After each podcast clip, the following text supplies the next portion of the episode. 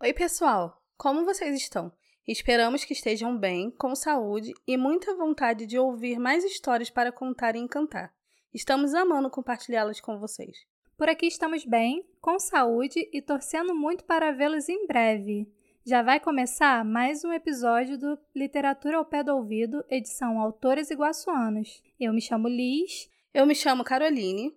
E somos da Rede Baixada Literária. Viemos apresentar o nosso podcast literário Literatura ao Pé do Ouvido, contemplado no edital de fomento à produção online da Lei Aldir Blanc, daqui do município de Nova Iguaçu, por meio do Governo Federal, Secretaria Especial de Cultura, Prefeitura da cidade de Nova Iguaçu, Secretaria Municipal de Cultura e FENIG. Tia, hoje tem biblioteca?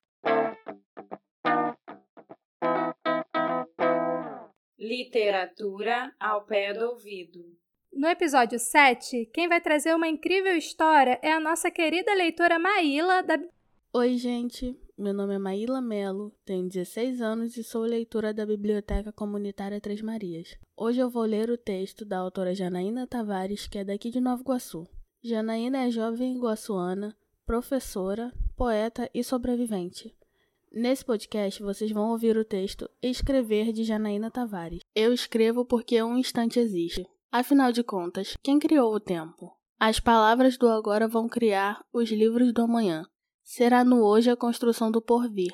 Sempre foi assim, mas eu escrevo porque o instante existe e meus olhos ainda estão marejados com as dores do mundo e com o silêncio dos que deveriam ser justos.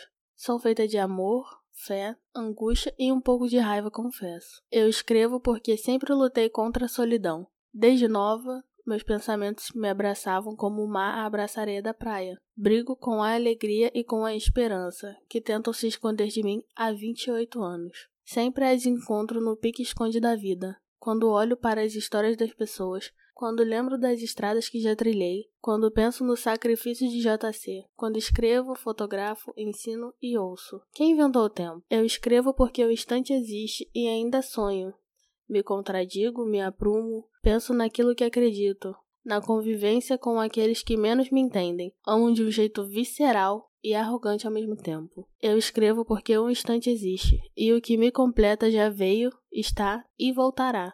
Enquanto isso, eu escrevo e luto contra a solidão dos meses que iremos enfrentar. Curtiram essa história? Então compartilhe para que ela chegue em mais pessoas.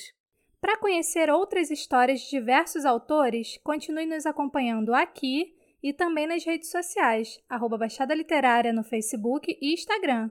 Afinal, a pandemia pode até nos distanciar, mas o amor pela literatura nos reaproxima.